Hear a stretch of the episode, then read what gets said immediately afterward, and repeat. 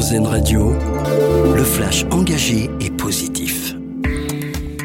Il faut ouvrir la possibilité aux maires d'interdire la location en courte durée des logements. C'est la principale piste proposée par l'ONG Oxfam pour lutter contre la pénurie de logements.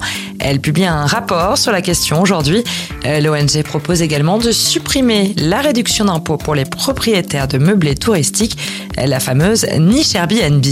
Euh, Bruno Le Maire, lui, veut simplifier les conditions d'emprunt pour les crédits immobiliers.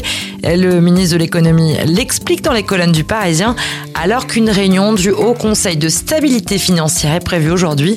Euh, le ministre souhaite également la mise en place d'une procédure à l'amiable entre l'emprunteur et le banquier quand un prêt est refusé.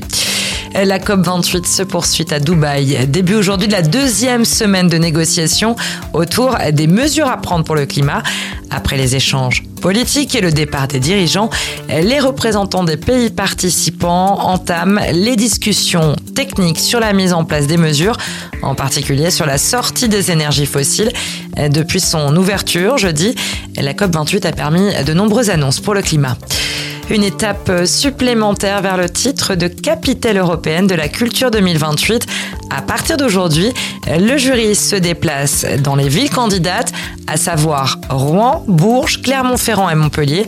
Les projets sont évalués selon plusieurs critères, comme le contenu culturel et artistique de la candidature, la dimension européenne, la capacité à tenir des engagements, l'implication de la population locale, mais aussi le budget.